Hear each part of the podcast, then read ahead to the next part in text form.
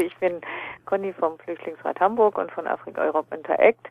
Und die Vorgeschichte dieser Reise ist eigentlich, dass wir ja versucht haben, auch hier in Deutschland nochmal durchzusetzen, dass mehr Flüchtlinge aus Schucha, die halt dort immer noch ausharren, nach Deutschland aufgenommen werden und deswegen halt auch Aktionen bei der Innenministerkonferenz Anfang Dezember in Osnabrück stattgefunden haben, parallel eben auch zu Briefaktionen und zu einer kleinen Aktion vor der deutschen Botschaft in Tunis. Und also das Ergebnis war leider einerseits war positiv, dass halt dieses sogenannte Resettlement-Programm, mit dem ja auch schon 201 Flüchtlinge aus Shusha aufgenommen wurden, 2012, dass dieses Resettlement-Programm verlängert wurde von der äh, Innenministerkonferenz und auch ausgeweitet, aber halt jetzt nicht speziell für Flüchtlinge aus Tunesien, sondern das betont wurde, also Vorrang haben eigentlich andere aus Irak, Syrien und so weiter und äh, dass halt die Shusha-Flüchtlinge da nicht explizit erwähnt wurden, trotz unserem Druck und trotz unserer Briefaktion. Und ein Argument war halt, dass von UNHCR ja gar kein Bedarf geäußert wurde, nochmal Flüchtlinge aus Tunesien aufzunehmen, weil dort ja jetzt eine lokale Integration läuft, also ein Programm, mit dem eben die übrig gebliebenen Flüchtlinge lokal angesiedelt und in Beschäftigung und so weiter gebracht werden sollen. Und wir haben dann halt überlegt, das müssten wir uns mal genauer angucken, um halt auch gegebenenfalls zu widerlegen, dass dieses Programm jetzt eine wirkliche Alternative zu der Aufnahme in einem sicheren Land, zum Beispiel Europas, ist. Und wir haben dann relativ kurzfristig entschieden, also vor allem Miriam von der Stiftung Do, Miki, eine Frau, die auch im äh, September mit war, wir drei aus Deutschland äh, dorthin zu reisen und haben dann Imad, einen der anerkannten Flüchtlinge von dem Sit-In in Tunis, das halt immer noch läuft von 15 bis 20 anerkannten Flüchtlingen vom UNHCR-Büro dort in Tunis, gefragt, ob er mitkommt mit uns in den Süden zum in die Städte des Südens, wo halt diese lokale Integration läuft und auch in Susha Camp. Und dann hat sich halt noch angeschlossen Sirin äh, von der Gruppe Artikel 13, Artikel 13, mit denen wir halt in Tunesien auch zusammenarbeiten. Also wir waren sozusagen eine sehr gemischte und sehr kleine Delegation und haben eben einerseits Gespräche mit UNHCR und NGOs geführt und zum anderen halt mit ganz vielen Flüchtlingen also die Gespräche mit UNHCR und NGOs hat zum Teil eben nur Miriam geführt im Namen der Stiftung Do. Da ging es uns vor allem halt darum, deren Argumentation zu hören und Informationen zu bekommen, die wir dann halt zusammenstellen und bewerten wollen oder wollten. Und mit den Flüchtlingen wollten wir halt dann die Realität dieser Maßnahmen erkunden und auch ihre Realität im Camp Shusha. Mhm. Und wie viele Menschen sind jetzt noch in Shusha und wie sieht ihre Realität aus? Tja, das fragen ganz viele, wie viele eigentlich noch in Shusha sind. Also wir waren halt einen Nachmittag dort und allein bei unseren Treffen, also bei den abgelehnten Flüchtlingen waren an die 30 Leute, wobei halt viele der abgelehnten Flüchtlinge gar nicht ständig im Camp sind, sondern versuchen halt irgendwo in der Umgebung Jobs zu finden, um sich irgendwie über Wasser halten zu können. Viele stehen auch an der Straße und versuchen irgendwie Wasser und Nahrung dort zu sammeln. Aber wir denken, dass es auch so wechselnd, je nachdem, mindestens noch 100 oder auch mehr sind, die sich noch in Shusha aufhalten. Also insgesamt heißt es, es gibt noch 260 abgelehnte Flüchtlinge aus Shusha, die sich irgendwo in dieser Gegend oder inzwischen auch in Libyen oder auf Booten oder sonst wo befinden. Und im Juni ist das Lager geschlossen worden und schon vorher, also schon eine ganze Zeit vorher, wurde das Camp eben in zwei Teile getrennt, die abgelehnten und die anerkannten. Und bei den anerkannten hatten wir ein Treffen mit 80 bis 90 Leuten. Also das waren ganz, ganz viele, von denen halt auch nicht alle permanent im Camp mehr wohnen, sondern manche eben inzwischen Wohnungen in den Städten der Umgebung haben und dann halt pendeln und mal dort übernachten, mal im Camp übernachten.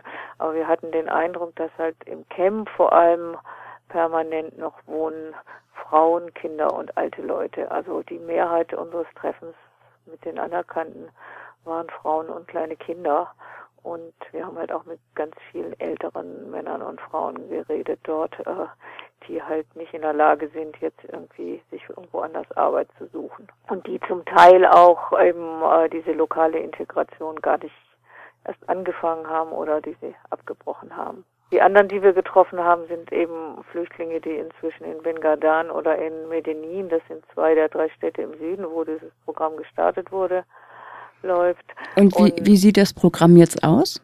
Ja, das Programm besteht halt aus mehreren Elementen. Also zum einen soll es halt sozusagen Ausbildungskurse beinhalten. Also äh, das Ziel ist halt, die Leute sozusagen zu integrieren, also ihnen halt zum einen Wohnungen zu ermöglichen in den Städten des Südens, also Bengadan, Medellin und Sarsis, wobei sich herausstellt, dass es in Medellin halt noch viel, viel schwieriger ist, weil dort, oder auch in Sarsis, weil dort niemand überhaupt was von Flüchtlingen weiß und die Ablehnung oder man kann eigentlich auch sagen, der Rassismus noch viel, viel größer ist. Also dort halt ihnen Häuser oder Wohnungen zu suchen, wobei die Flüchtlinge das meistens selber machen mussten und die Mieten eigentlich auch viel zu hoch sind. Das kennt man von hier ja auch, dass halt Leuten, die Migrantinnen oder Flüchtlinge sind, die Mieten besonders hoch gesetzt werden. Und dann sollten sie halt so ein Startbudget bekommen, mit denen sie sich halt die nötigen Möbel und so weiter kaufen. Also das waren 1500 tunesische Dinar, ungefähr 750 Euro als Startgeld.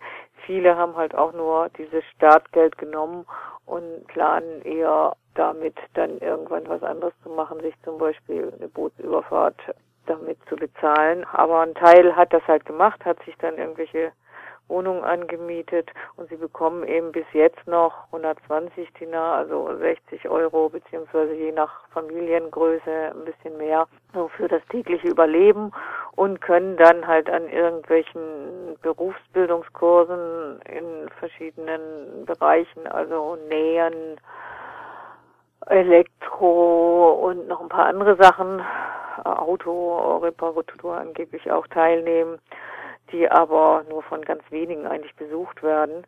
Und es gibt dann halt auch parallel dazu noch ein paar Sprachkurse, die zum Teil eben auch für Kinder gedacht sind, damit sie eben in der Schule überhaupt was verstehen.